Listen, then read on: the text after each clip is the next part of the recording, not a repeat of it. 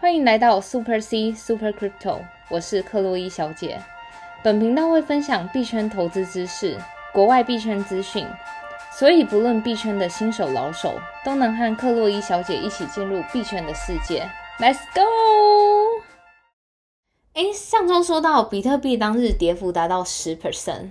哦，对啊，最近真的亏了不少钱呢。到底为什么会这样子啊？呃哦，就是因为上周比特币的选择权到期。嗯，选择权，所以是指他意思就是，嗯，很多机构会看空或是看多比特币嘛，但是当时市场上并不知道机构们到底是看多还是看空，嗯所以当时就有一种惶恐的情绪，以至于那一阵子每天当日跌幅就是十 percent 啊，五 percent 这样子。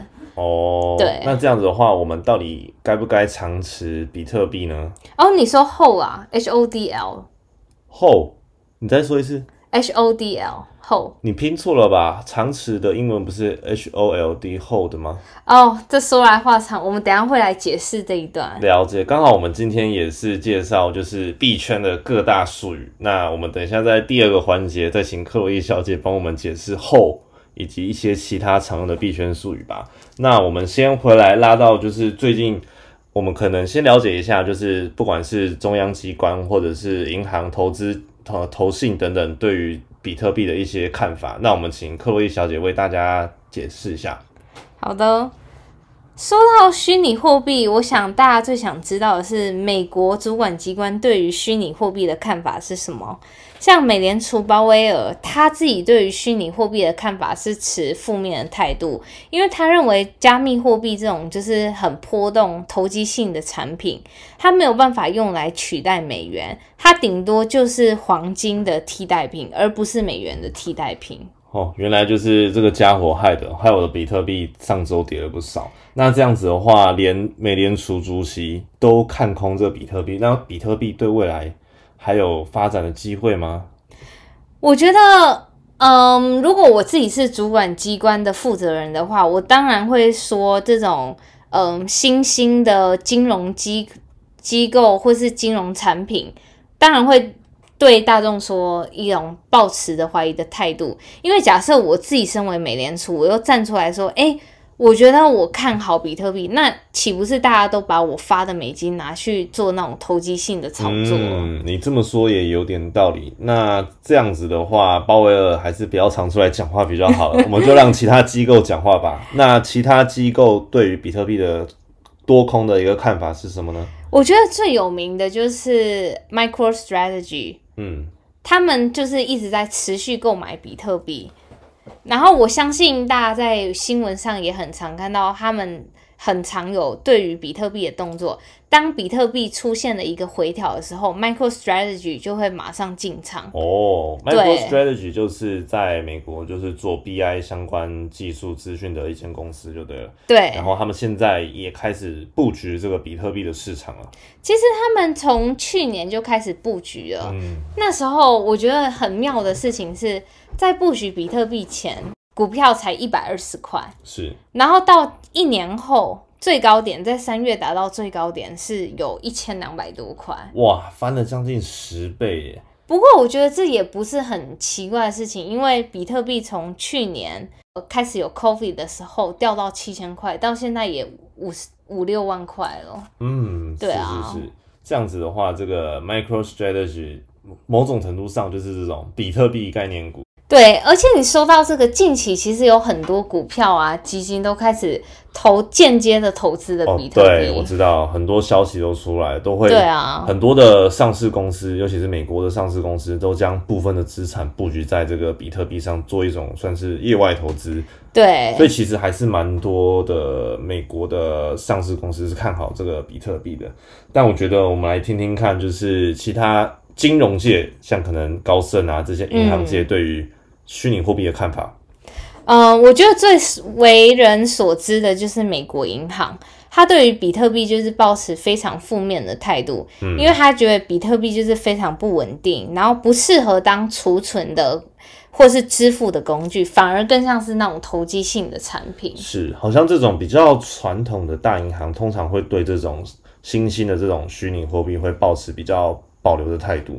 我觉得这就是如同我前面说到，如果他们是就是身为传统的金融机构，他站出来为这些新兴产品护盘，那他岂不是拿石头砸自己的脚吗？是，对啊，但我觉得他们可能早晚有一天都会需要做这种转型，可能把他们既有的这些货币，可能跟虚拟货币做个结合，也是有可能。对，这的确是、像 Morgan Stanley，它就是比较算是那种不是算是国有的银行，对，所以他们对于这种新兴的金融产品，就是保持着一种比较开放的态度。嗯，它算是呃美国首间银行为客户提供比特币基金的大银行。哦，了解了解。对啊，然后再来就是提到高盛，高盛我觉得他不管是在呃股票界或者在虚拟货币界，总是那种很爱抢出头的一间银行。是我记得，因为我之前投资了一些美股，然后有时候很常看到高盛的报告，诶，可能喊空或者是喊喊多某只股票，但是其实高盛就是呃表里不一，做一种反向操作，像他可能看空某档股票，但是他却偷偷布局等等之类的。那这是我自己个人看法啦，当然就是可能高盛本身也有这些其他的考量，但是我不知道说他在虚拟货币的这个市场他是怎么样看的。他在虚拟货币也是一样，表里不一。怎么说？他他就是出面否认比特币是一种资产，然后对于比特币啊，他还跟那种他的投资人发出警告说，哎，要慎选你的投资物品，就是嗯有点像是告诉消费者说，哎，千万不要投资比特币的概念。但是殊不知他已经偷偷布局了比特币了，哦，他是怎么布局啊？他就是买了女股神 ARK 基金的，你知道女股神吗？呃，那个木头姐对吗？对，Kathleen Wood，、哦，木头姐是一直长期看好像是 Tesla 或者是虚拟货币这种未来科技的对一对，间投资基金的公司，所以高盛有投资木头姐的这个 ETF 咯。对，对，哦，所以这样也其实也是变相的，高盛某种程度上也是支持虚拟货币这个事情。对，对，嗯，了解了解。诶，那听完这些金融机构对于比特币的看法，其实有空有空有多，但是因为这些这些毕竟都是每个不同金融业对于就是比特币的看法。那嗯像是其他国家对比特币会有什么看法呢？像是瑞士政府，他在去年九月就跟他们的人民说，哎，你今年可以用那个比特币来支付你的税，比特币跟以太币。哦，了解。所以这样子的话，其实也算是政府某种程度上也是允许这种用虚拟货币交易或者是说缴税的这种方式。嗯，而且我觉得对于我来说，我觉得我自己看到这则消息，它给我的意思是有点某种程度上，政府是在支持嗯虚拟货币的。嗯，是。对啊，然后再来是纽西兰，它将人民的退休金的五 percent 投入了比特币相关的那种基金啊、投资之类的。哦，那他们这样有因此赚钱吗？有，当然，他在五个月内获利达到五百 percent。哇塞，真的是太羡慕了！我要移居当纽西兰公民了。而且你知道，其实大家那时候，大家对于这则消息，纽西兰政府将退休金投入比特币，都或多或少有些抨击。对，我觉得难免，因为那时候可能其实趋势还是那么不明朗，对那已经有政府单位去做这样子的操作，我觉得多少有可能还是会被抨击。对啊，但是殊不知那些抨击的人自己也间接的准备踏入比特币圈。哇，这样听起来我的信心又大增了，我觉得应该是可以尝试吧。对啊，所以其实我自己听下来觉得应该是蛮乐观的吧。但是我们毕竟录 podcast，我们最主要的目的还是传播这些虚拟货币相关的知识给听众朋友们。所以我们其实本本台不代表任何多空的一个看法，就是纯粹的分享给各位听众。那其实刚刚我们有谈到，就是美国银行认为比特币，因为他觉得非常不稳定，然后他刚刚有提到，就是说，呃，对于比特币的一些小抨击，那不知道各位小姐可不可以对这个部分做一些更深入的解释呢？他抨击的点就是在于说，他觉得比特币对于环境的影响很大，就增加了碳足迹。怎么说啊？因为我觉得好像也还好啊，它到底是怎么样去影响呢？就是因为比特币消耗了很多大量的电力，比如说我今天呃要传比特币给你，对，这则交易，这则交易就是每个矿工都需要帮我们就是搬运，就是去解开这个演算法跟密码学背后的事情，哦，就是看哪一个矿工能最先把这道题解开，就是这种意思。可是它的这种呃使用的方法叫 proof of work，它其实是非常那种就能源角度来说是非常浪费能源的。是为什么会浪费呢？就比如说我现在这个区块链上有一百名矿工，但是我传我的钱给你的时候，这一百名矿工都要同时一起工作，但是唯有跑得最快的那个矿工可以得到奖励。就意思是说，那九十九位矿工就是等于说白做工啦。所以这些矿工其实就是在电脑前面解这些密码学跟区块链相关技术的人人员。也不是说人员，因为他毕竟是用那种机器去自己去解的，哦，对啊 o 但是它这意思就是背后需要消耗非常非常大量的电力，还有你的显卡如果跑得不够快，效能不够好，那你就是等于说真的是白做工了。了解。那你刚刚提到这个 proof of work POW 这个机制到底是谁设定的啊、怎么会要设定这样子的一个机制呢？嗯，是中本聪设定的，但其实就是因为这个解开的密码就是那种机制太过没有效率了，嗯所以后来近期的人就是一直想要，比如说在不同的 protocol。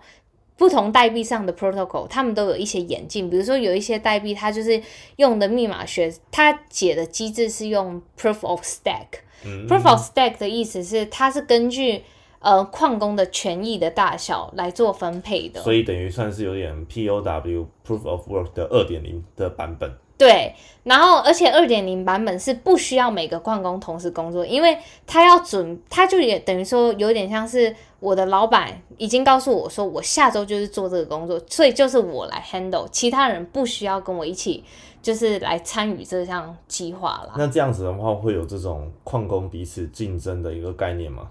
嗯，就不会有矿工彼此竞争的概念。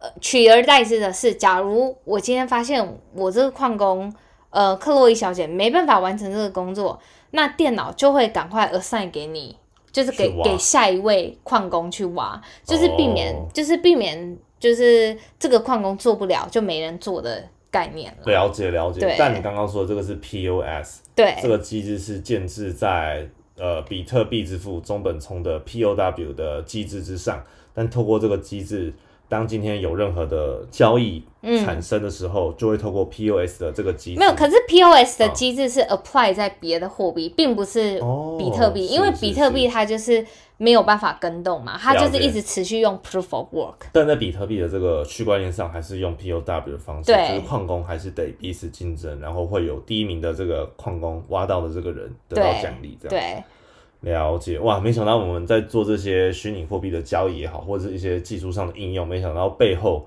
都有这些努力的矿工们去嗯，运作这个整体的区块链，这样，嗯，对真的是很神奇的。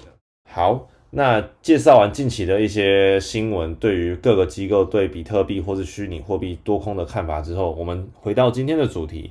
今天的主题呢是要介绍我们在币圈中常用的一些专有名词。那首先呢，刚刚我们克洛伊小姐有讲到有一个名词叫做 hold，那它的拼法呢并不是 H O L D 长词，它的拼法是 H D 呃 H O D L。那为什么会有这样子的一个用法在我们的币圈呢？它其实就是嗯，之前有某位乡民在 Reddit，Reddit 是国外币圈常用的一个论坛。哦，有点像币圈界的 PPT 国外版的 PTT。对然后刚好有一个人就是发明了，就是他发表了一篇文章说 I am holding，可是他那个 hold 就是因为他喝了酒拼错，然后而且在整篇文章一直用错这个词，打错了四五次，然后但就因此流传在币圈，就是大家就是那种以错为对的那种，是就开始用了 H O D L 这个用法，连马斯克也在用呢。哦，这么强哦！没想到他的这个酒醉导致拼错，却变成币圈长词的这个用法。对，了解，所以第一个名词是 hold，H O D L。那还有没有一些其他有趣常用的一些币圈的术语呢？然后再来就是，我相信你最近也开始 FOMO 了。呃，什么意 FOMO？的意思就是因为你看哦，最近比特币又经过上波上周的波动之后，现在又从五万五开始爬到五万七、五万八。对，我相信你应该会有那种想要追高，但又怕变成韭菜真的心有点态？想要卖，但又觉得卖的时候又往上冲，真的很紧张。对，这时候就是你就是处在 FOMO（Fear of Missing Out），OK，就是很 O M O，对，很害怕，就是你没赶上这班车，又很害怕你错过这个大机会，这样。就是在描述我这种韭菜散户就对了。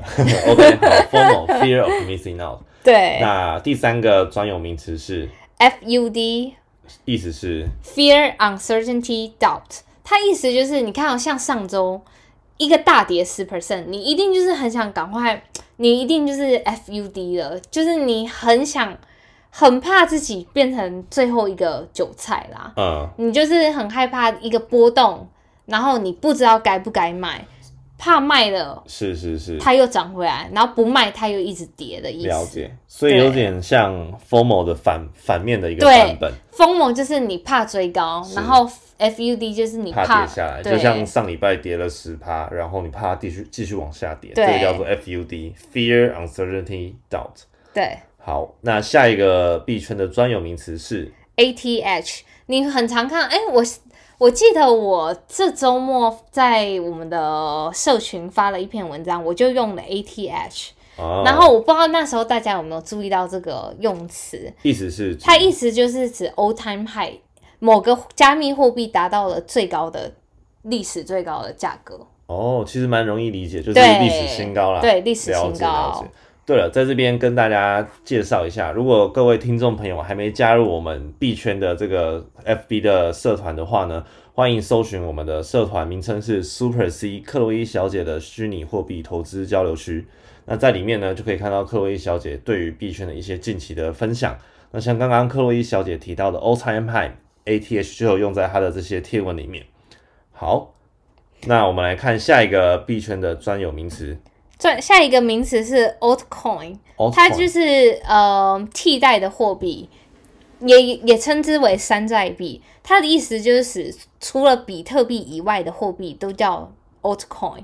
所以你很常看到别人在国外的贴文就说 altcoin 怎么样怎么样怎么样，其实你也不用惶恐，它就是指比特币之外的货币都统称叫 altcoin。。诶，对那我有一个问题，像以太币跟币安这样子也是算 altcoin 吗？对，都算。我、连这么大的货币也算是 altcoin，对，其实一开始虚拟货币就是从比特币开始起源的嘛，是所以当时大家就觉得只有比特币是主流，然后其他的就是那种替代的货币。OK OK，没想到以太币今天也闯出自己的一片天。了解。对啊，好，那我们介绍下一个币圈专有名词，下一个叫空气币。空气币我觉得就很直白，就是那种它就是单纯炒币的用途，没有实质上的应用。比如说像以太币这种的，它就绝对不是空气币，因为它有很多的应用。我们之前介绍到的那种那个创建那个小猫啊、嗯兔子啊什么的，这些都是建立在以太币的链上。是诶，那这样子的话，我也可以说比特币是空气币啊，因为其实它某种程度上就像我们常讲的黄金，它没有任何的作用，它这样子算空气币吗？我个人，我觉得就我个人自己的角度认为，我觉得它算是空气币。但没有人这样讲。对，因为哦他、他说真的，它相比以太币，以太币是真的蛮多用途的。对很多实际技术上的应用啊。然后，但是比特币，我觉得它有点像是黄金那种保值作用对居高。但是我不知道大家对于那个比特币的看法，但欢迎在我们的那种交流区跟我们多多交流。是，所以其实比特币在你心中某种程度上还是一个不可撼动的地位。虽然它是就像空气币一样没什么作用，但是它的地位还是很崇高的。我觉得它对于我来说就很像稀缺作用，像钻嗯石，钻、石你说真的它也没什么用，就戴着在手上发亮。是是但它就是因为稀少，所以它就是珍贵，，OK，了解。好，那我们下一个专有名词叫 KYC Know Your Customer。哦，诶，这个蛮常听到的。对我相信很多就是很多听众在注册各大交易所的时候，一定会经历 KYC 的阶段。就是开户的时候对，他就是要你填你自己的信个人信息啊，然后那种提交一些资料，这个就是 KYC。他以防就是你那种，比如说有一些人有那种炒作的嫌疑，或是他个身份的实名认证的感觉。对对对所以，我们常在交易所要开户一个新的账号之后，都一定要通过这个 KYC 的这个流程对，Know Your Customer，就是有点实名认证的这种机制。对的。好，下一然后个是再来下一个是有你会非常看到的就是 market cap 市值，嗯一个货币的市值，它的市值的计算方式是市货币的市价乘以货币市场的流通供应量。嗯，所以你很常看到现在市值最大的当然就是比特币嘛，对，然后在近期最非常非常大的就是 BNB，它从以前的前十名窜到第三名了。哇，Market Cap 就是对啊，Market Capital 的意思了。对 market capital，因为嗯它的 BNB 在近期过去几个月涨幅达到两百 percent、三百 percent。诶，那现在虚拟货币市值前三大的货币就分别是比特币，呃，呃，分别是分别比特是币、嗯以太币跟 BNB。了解了解。好，那我们来看下面最后两个。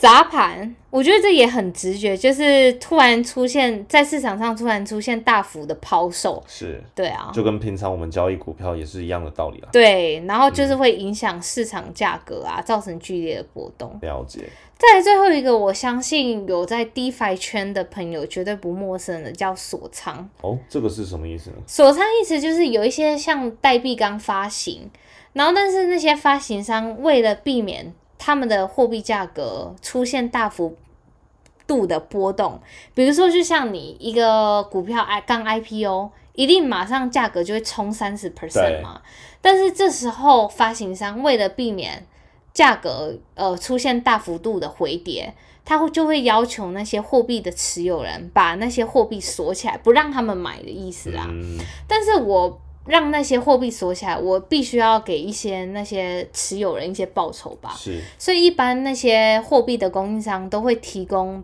大概那种呃几十 percent 的锁仓的利利息给那些那个持有人。是，所以这些货币是还没流通在各交易所之前才会有这个锁仓的动作吗？嗯，就是刚发行，马上发行的时候，它就会提供一个锁仓的 program，要大家参与。你也可以选择哦 opt out 啦。了解，但这种操作通常假设我是投资虚拟货币的投资人，然后他有发行这个锁仓的 program 的话，通常你会觉得加入比较好，还是观望比较好呢？其实我个人会觉得，呃，你一定货币发行的时候，你要先看白皮书。像我个人的操作分为两条路，如果我看了白皮书，纯粹就觉得它没有什么前瞻性的话，我大部分就会马上获利了结。是，但是我如果觉得这个货币非常有前瞻性，那我就会选择锁仓，因为反正我就是要长持，赚个十 percent、二十 percent 的利息，不赚白不赚。了解，所以其实每个虚拟货币对于技术实际上的应用都非常的重要。那很期待克洛伊小姐在接下来的几集可以跟我们分享更多虚拟货币实际上的应用喽。嗯，那今天的节目就先录制到这里了。如果各位听众有任何问题的话，可以欢迎搜寻我们的粉丝专业名称是 Super C 克洛伊小姐，以及我们的社团名称是 Super C 克洛伊小姐的虚拟货币交流区。好的，那以上的节目就录制到到这边，那我们就下次再见了，拜拜。See you。除此之外，我也很想跟大家分享，就是那种，嗯，你知道，就是有一种币叫稳定货币，你知道什么是稳？